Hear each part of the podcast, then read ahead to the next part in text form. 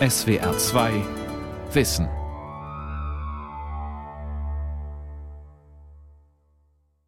Mit der SWR 2 Aula und dem Thema Was die Welt im Innersten zusammenhält, Religion und Naturwissenschaft Teil 3. Am Mikrofon Ralf Kaspari. Hans Küng, emeritierter Philosophieprofessor, Schweizer Theologe, Publizist, einer der bekanntesten Kirchen- und Papstkritiker unter den katholischen Theologen der Zeitgeschichte. Küng feierte vor einigen Tagen seinen 90. Geburtstag. Und aus diesem Anlass wiederholen wir einen dreiteiligen Aula-Vortrag, in dem Küng, der Universalgelehrte, fragt, ob sich Erkenntnisse der modernen Naturwissenschaften mit Religion überhaupt verbinden lassen, wo Gott ins Spiel kommt, ob er überhaupt noch einen Platz hat in den Modellen der Astrophysik, der Biologie, der Hirnforschung. Heute im dritten und letzten Teil geht es um Erkenntnisse der modernen Hirnforschung, um ethisches Handeln, um das Prinzip Gott als Anfang und Ende aller Dinge. Dem tief in unserem Gehirn verborgenen limbischen System mit den Basalganglien, unserem emotionalen Erfahrungsgedächtnis, schreibt der Bremer Hirnforscher Gerhard Roth die Letztentscheidungen des Menschen zu. Das bewusste Ich sei nicht der eigentliche Herr unserer Handlungen und Willensfreiheit im starken Sinn eine Täuschung. Roth konkretisiert seine Position, zitiere, wir Menschen erleben uns bei unserem Denken, Fühlen, Wollen, unserer Handlungsplanung und der Ausführung unserer Handlungen als frei. Unser Ich empfindet sich dabei als Verursacher dieser Zustände und Handlungen. Dies aber ist offensichtlich eine Illusion. Psychologische und neurowissenschaftliche Experimente und Beobachtungen zeigen vielmehr, dass Gedanken und Absichten, die uns in den Sinn kommen, weithin durch das limbische System veranlasst und gesteuert werden, das besonders stark auf das Stirnhirn einwirkt. So Gerhard Roth. Das Gefühl also, der Urheber unserer Handlungen zu sein, sei eine ebenso hartnäckige Täuschung wie die frühere Vorstellung, wir Menschen stünden im Mittelpunkt des Universums. Faktisch seien alle unsere Absichten und Entscheidungen, Ideen und Wünsche durch physiologische Prozesse determiniert. Alles werde vom Unbewussten, vom limbischen System gesteuert, wo schon im Kindesalter beispielsweise darüber entschieden werde, ob ein Mensch ein Triebtäter werde oder nicht.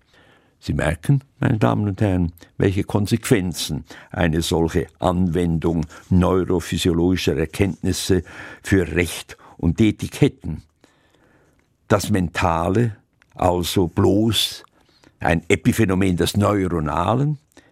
Welche Entlastung bringt eine solche neurowissenschaftliche Hypothese dem Verbrecher? Nur ja, keine Schuldgefühle, alles Illusion. Von den horrenden Nazi-Verbrechen gegen Menschlichkeit möchte ich gar nicht reden. Gleichzeitig mit Roths Referat ging durch die deutsche Presse ein Schauerbericht über eine Clique erwachsener Männer und Frauen, die einen fünfjährigen Jungen mehrfach vergewaltigten und schließlich umbrachten. Sind also solche Scheusale und auch alle die Erwachsenen, die in Deutschland jedes Jahr mindestens 15.000 Kinder missbrauchen, aufgrund der Mechanismen des limbischen Systems unfrei? Und deshalb durch ein perfektes wissenschaftliches Alibi von Schuld und Verantwortung entlastet? Im Tübinger Universitätsklinikum freut man sich seit Januar 2005 zu Recht über die Installation eines der modernsten Diagnosegeräte Europas, einer Kombination aus einem Computertomographen und einem Positron-Emissionstomographen, das kleinste Ansiedlungen von Krebszellen frühzeitig erkennen lässt. Wunderbar. Doch leider sind neurowissenschaftliche Hypothesen, die unser Selbstverständnis als freie Menschen für Selbsttäuschungen erklären, dafür mitverantwortlich, dass die Hirnforschung, die mit Hilfe solcher Geräte fantastische Fortschritte macht, heutzutage nicht nur Hoffnungen auf die Bekämpfung schwerer Krankheiten wie Alzheimer, Parkinson und auf die Rückgewinnung von Autonomie und Entscheidungsfreiheit hervorruft. Sie fördert auch Ängste. Ängste, wir Menschen würden zu kalten Bioautomaten, von Neuronen gesteuert, könnten wir allen möglichen bewusstseinsmanipulativen Eingriffen ausgesetzt werden, könnte so unsere Identität und Autonomie verlieren.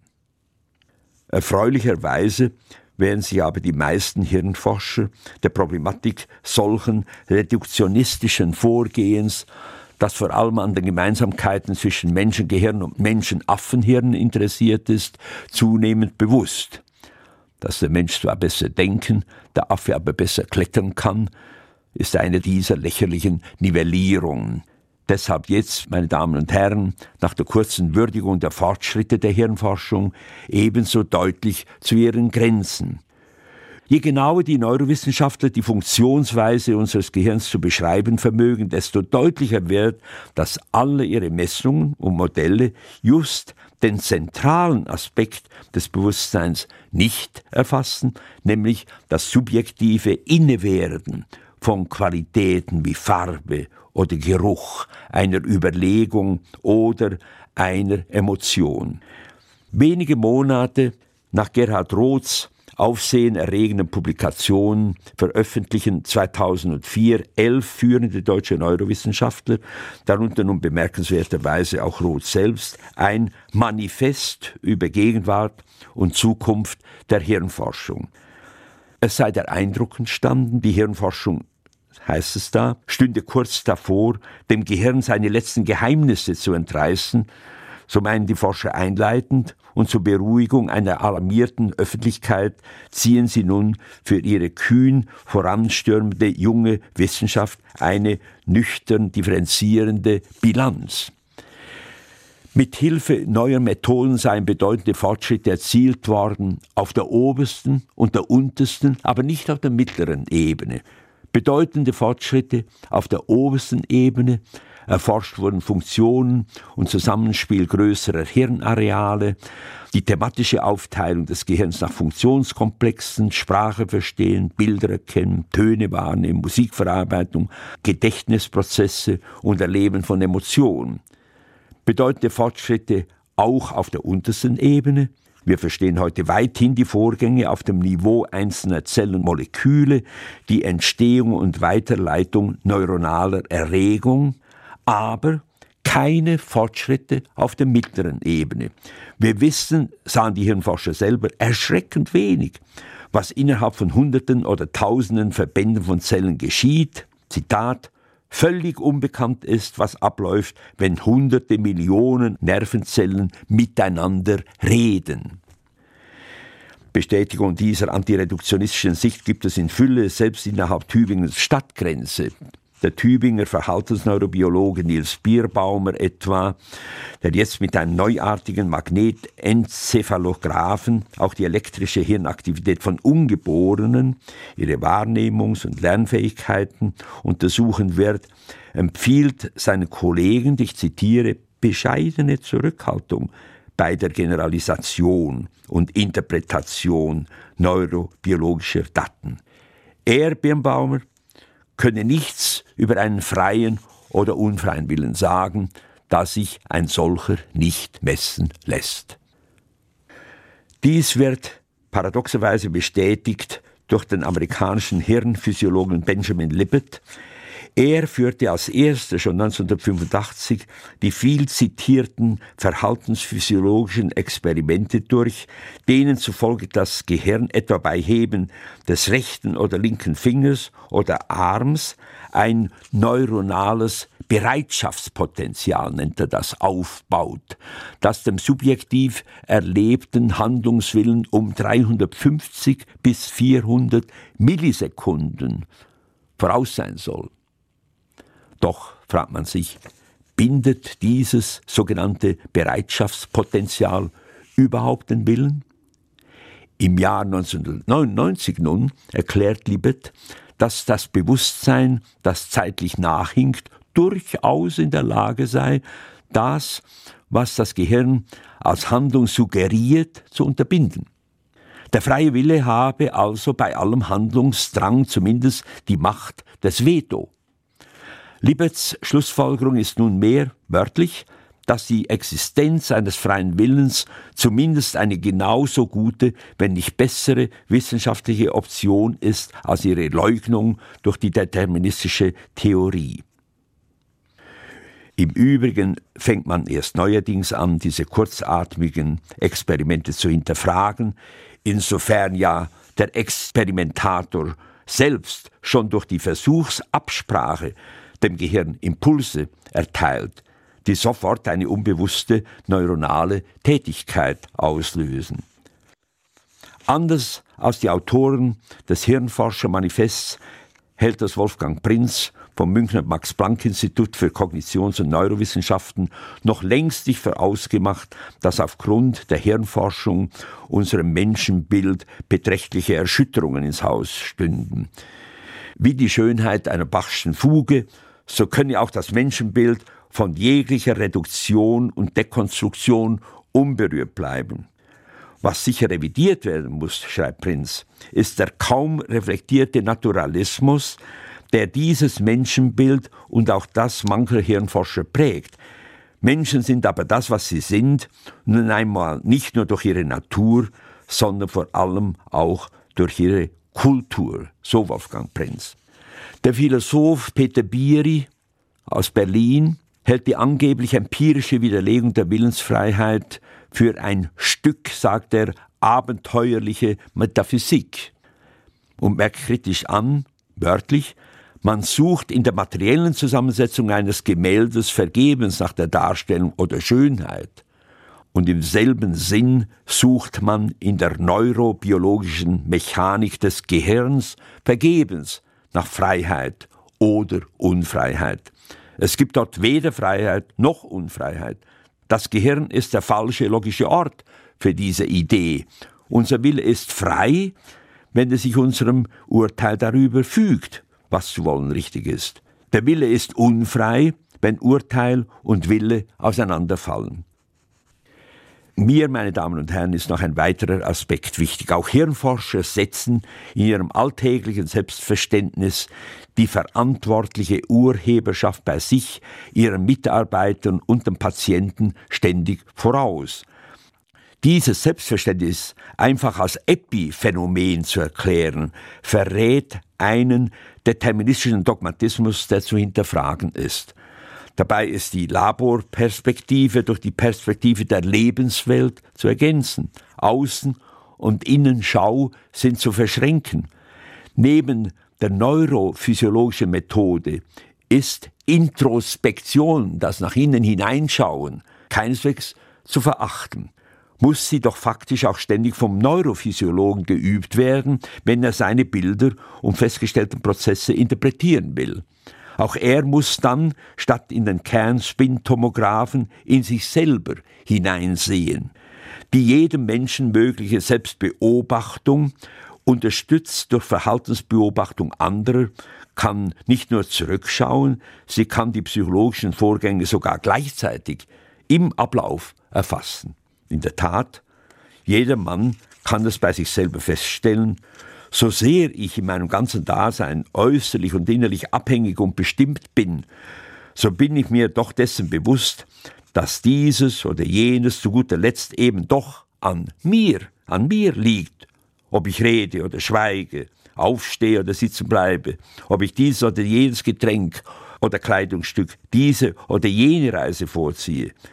So sehr mein Gehirn spontan entscheidet, dass mein Auge jemanden anschaut oder mein Fuß einem Hindernis ausweicht, sobald es jedoch nicht nur wie in jenen Experimenten um physische Kurzvorgänge, etwa das Heben eines Arms oder Fingers geht, sondern um langzeitige Prozesse, die meine Reflexion erfordern, etwa die Wahl eines Berufs, die Annahme eines Jobs, die Wahl eines Lebenspartners, da muss ich mich mit verschiedenen Denkinhalten und Handlungsalternativen auseinandersetzen, muss mich entscheiden und unter Umständen auch meine Entscheidung korrigieren. Der Tübinger Entwicklungsbiologe Alfred Gierer sagt, der Wille anderer ist mit objektiven Mitteln vermutlich nicht vollständig zu erschließen. Der Mensch kennt sich nicht einmal selbst zur Genüge. Der Blick nach innen ist unvollständig und er erlebt sich in vieler Hinsicht erst in seinen eigenen Handlungen. Freiheit, meine Damen und Herren, eine Erfahrung also nicht nur des Denkens und Fühlens, sondern des Tuns. Eine Erfahrung aber nicht nur des Tuns, sondern, das möchte ich hinzufügen, auch des Nichttuns, des Versagens, des Schuldigwerdens. Denn im Vollziehen kann ich auch dieses Negative unmittelbar erfahren. Ich habe es nicht getan, aber ich hätte es tun sollen. Ich habe das Versprechen gegeben, aber nicht gehalten. Ich bin selber schuld. Ich anerkenne meine Schuld. Bitte um Entschuldigung. Und hier müssen wir einen weiteren Gedankengang vollziehen. Ich fordere ja auch vom anderen Anerkennung der Schuld, wo ich nicht schuld war. Das sagt schließlich ganz in seiner Freiheit. In der Tat, was wäre Sittlichkeit ohne Verantwortung? Was Verantwortung ohne Freiheit? Zugegeben, auch die Sittlichkeit, das Ethos des Menschen hat sich erst langsam entwickelt und die Frage nach dem Anfang aller Dinge schließt auch ein, woher kommen denn bestimmte ethische Werte, Maßstäbe, Normen? Es ist nicht zu bestreiten, dass das ethische Verhalten des Menschen in seiner biologischen Natur verankert ist. Zu Recht stellen Soziobiologen die evolutionsbiologischen Faktoren in der Entwicklung zu ethischem Verhalten heraus. Der Mensch, aus dem Tierreich stammend, war zunächst vor allem egoistisch orientiert. Er musste es sein. Gerade in den frühen Phasen der Menschwerdung war der Mensch um seines Überlebens willen stark an die biologischen Grund- und Rahmenbedingungen gebunden. Doch schon bei höheren Tieren findet sich ein genetisch angelegtes kooperatives Verhalten, vor allem unter Verwandten oder sozial Vertrauten. Auf den biologischen Grundbedingungen konnte nach der Zeit der Jäger- und Sammlerhorden die höhere kulturelle Entwicklung aufbauen. Die konkreten ethischen Normen, Werte und Einsichten haben sich allmählich in einem höchst komplizierten soziodynamischen Prozess herausgebildet, je nachdem, wo sich Bedürfnisse des Lebens anmeldeten, wo sich zwischenmenschliche Dringlichkeiten, Notwendigkeiten zeigten, da drängten sich für menschliches Verhalten von allem Anfang an Handlungsorientierungen, Handlungsregulative auf, bestimmte Konventionen, Weisungen, Sitten, kurz bestimmte ethische Maßstäbe, Regeln, Normen. Sie wurden im Laufe der Jahrhunderte, ja Jahrtausende überall in der Menschheit erprobt, sie mussten sich sozusagen einschleifen. Erst nach Perioden von Eingewöhnung und Bewährung kam es zur allgemeinen Anerkennung solcher eingelebten Normen, später auch satzhaft formuliert, ja in einzelnen Kulturen exemplarisch in den zehn Geboten der hebräischen Bibel, schließlich unter den Willen des einen Gottes gestellt. Also nicht nur nicht morden, stehlen, falsches Zeugnis ablegen, Unzucht treiben, sondern ich bin der Herr dein Gott, du sollst nicht morden, stehlen, falsches Zeugnis ablegen. Es gibt kein Volk ohne Religion und erst recht kein Volk ohne Ethos, das heißt ohne ganz bestimmte Werte und Maßstäbe. Auf ihnen baut schließlich jede menschliche Gesellschaft auf. Dabei kann es sich wie bei den Urvölkern um ungeschriebene Normen handeln, überliefert in Geschichten, Parabeln und Vergleichen. Es ist nun auffällig, bestimmte elementare sittliche Standards scheinen sich überall auf der Welt zu gleichen. Ungeschriebene ethische Normen bilden nach Auffassung namhafter Kulturanthropologen den Felsen, auf dem die menschliche Gesellschaft aufgebaut ist. Man kann dies ein Urethos nennen, das den Kern eines gemeinsamen Menschheitsethos, eines Weltethos bildet. Ein Weltethos hat also sein Fundament nicht nur sozusagen synchronisch in den heute gemeinsamen Grundnormen der verschiedenen Religionen und Kulturen weltweit, es hat sein Fundament auch diachronisch in den schon in vorgeschichtlicher Zeit sich durchsetzenden Grundnormen der Stammeskulturen. Auch wenn selbstverständlich nicht jede Norm Element eines ursprünglich schon gegebenen Ethos ist, lässt sich doch zur Betonung der bei allen Transformationen gegebenen Kontinuität sagen, heute gelebtes Weltethos im Raum basiert letztlich auf einem in der Zeit erprobten Urethos. Doch nun bin ich durch die Logik der Gedanken und die Kohärenz der Geschichte weit über meine ursprüngliche kosmologisch-anthropologische Thematik hinausgeführt worden da aber zumindest physikalisch die Theorie vom Anfang und die vom Ende des Kosmos zusammenhängen und sich auch in den biblischen Visionen verschiedene Parallelen zwischen Anfang und Ende finden, möchte ich zum Abschluss dieser Vortragsreihe kurz auf das uns freilich ebenso wie der Anfang verborgene Ende aller Dinge zu sprechen kommen. Die erste physikalische Hypothese geht aus von einem pulsierenden oder schwingenden Universum, das sich allerdings bisher in keiner Weise verifizieren ließ.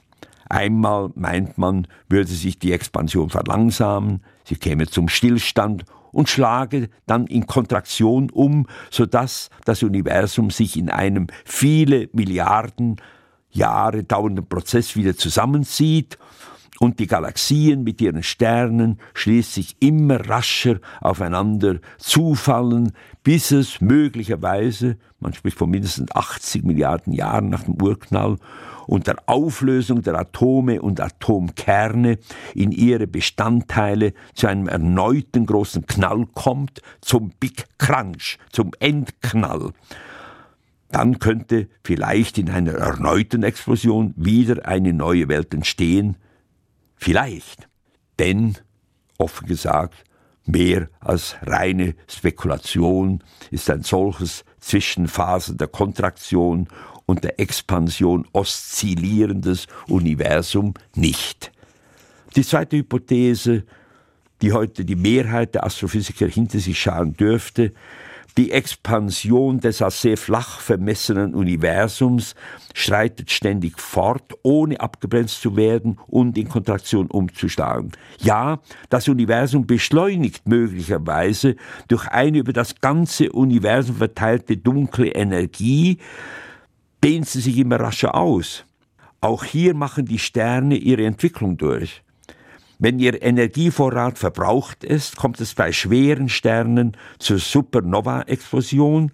Da stürzt der innere Teil der Masse durch Gravitation ins Zentrum und es bildet sich ein Neutronenstern. Bei kleineren Sternen, wie etwa der Sonne, bildet sich zum Schluss ein sogenannter weißer Zwerg, vielleicht so groß wie unsere Erde. Dieser wird durch den Druck der Elektronen gegen ein Kollabieren durch die Gravitationskraft stabilisiert werden sich so aus der im Inneren der Sterne umgewandelten ausgestoßenen Materie neue Sterne und Sternengenerationen bilden, so werden auch in diesen wieder Kernprozesse vor sich gehen, bei denen die Materie im Sterninneren schließlich zur Sternasche, zu Eisen und Nickel verbrennt. Langsam wird Kälte im Kosmos einziehen, Tod, Stille, absolute Nacht. Aber schon lange vorher bläht sich unsere Sonne auf zu einem roten Riesen und verschluckt die Erde. Schließlich erlischt auch die Sonne, weil ihr Wasserstoff verbraucht ist. Auch dies reine Spekulation? Nein, meine Damen und Herren, die ständig weitergehende Ausdehnung des Universums ist beobachtbar und die verschiedenen Stadien von Sternentwicklung werden von den Astronomen erstaunlich präzise verifiziert. Doch ich frage mich, soll man sich Angst machen um etwas, was sich, wenn überhaupt, erst in fünf Milliarden Jahren ereignen wird, wenn der Wasserstoffvorrat im Inneren der Sonne erschöpft ist? Das drängende, bedrohliche Problem für den durchschnittlichen Zeitgenossen ist nicht so sehr das Ende unseres Universums, von dessen ungeheurer zeitlicher wie räumlicher Ausdehnung die biblischen Generationen ohnehin keine Ahnung hatten. Das Problem ist vielmehr der Untergang der Welt für uns, das Ende unserer Erde, genauer das Ende der Menschheit. Weltuntergang als Ende der Menschheit von Menschen gemacht. Die Bilder und Visionen vom Weltende aus der jüdischen und christlichen Apokalyptik werden nun aber zweifellos missverstanden, wenn sie als eine Art chronologischer Enthüllung, also Apokalypsis oder als Informationen über die letzten Dinge am Ende der Weltgeschichte aufgefasst würden. Nein, alle diese biblischen Ankündigungen können für uns keinesfalls ein Drehbuch von der Menschheitstragödie letztem Akt sein, denn sie enthalten keine besonderen göttlichen Offenbarungen, die unsere Neugierde hinsichtlich des Endes befriedigen könnten. Hier erfahren wir gerade nicht, gewissermaßen mit unfehlbarer Genauigkeit, was im Einzelnen auf uns zukommt und wie es dann konkret zugehen wird. Wie die ersten Dinge, so sind auch die letzten Dinge, direkten Erfahrungen nicht zugänglich. Aber was ist dann der Sinn dieser poetischen Bilder und Erzählungen von Anfang und Ende? Sie stehen für das durch die reine Vernunft Unerforschliche, für das Erhoffte und Befürchtete.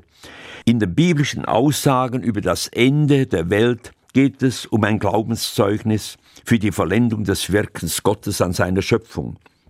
Auch am Ende der Geschichte von Welt und Mensch steht Gott. Deshalb hat die Theologie keinen Anlass, das eine oder andere wissenschaftliche Weltmodell zu favorisieren, wohl aber das Interesse, den Menschen Gott als Ursprung und Vollender der Welt und des Menschen verständlich zu machen. Hier ist nämlich jeder Mensch vor eine Glaubensentscheidung gestellt. Nach der Botschaft der Bibel geht die Geschichte der Welt und das Leben des einzelnen Menschen hin auf jenes letzte Ziel der Ziele, dass wir Gott eben den Vollendergott heißen. Und wenn der Mensch ihn auch wie den Schöpfergott nicht beweisen kann, so kann er ihn doch bejahen in jenem für ihn so vernünftigen, geprüften, aufgeklärten Vertrauen, in dem er schon Gottes Existenz bejaht hat. Mit Walter Jens, mit dem ich vor 25 Jahren in Tübingen das Studium Generale neu begründet hatte, habe ich vor gut zehn Jahren über menschenwürdig Sterben geredet. Zu meinem persönlichen Verständnis von Menschenwürde gehört die theologisch begründete Hoffnung, Sterben ist ein Abschied nach innen, ist Einkehr und Heimkehr in der Welt Urgrund und Ursprung unsere wahre Heimat. Ein Abschied, je nachdem, vielleicht nicht ohne Schmerz und Angst, aber hoffentlich doch in Gefasstheit und Ergebenheit. Jedenfalls ohne Gejammer und Wehklage, auch ohne Bitterkeit und Verzweiflung, vielmehr in hoffender Erwartung, stiller Gewissheit und beschämter Dankbarkeit für all das Gute und weniger Gute, das nun endlich definitiv hinter uns liegt. Gott sei Dank. So kann ich denn das unfassbare Ganze der Wirklichkeit verstehen, Gott als Alpha und Omega, der Anfang und das Ende aller Dinge. Und deshalb ein Sterben ins Licht hinein. Mit dem Wort vom Licht auf der letzten Seite der Bibel, der Offenbarung des Johannes, möchte ich diese Vortragsreihe beschließen und es wird keine Nacht mehr geben. Und sie brauchen weder das Licht einer Lampe noch das Licht der Sonne denn der Herr, ihr Gott, wird über ihnen leuchten und sie werden herrschen in alle Ewigkeit.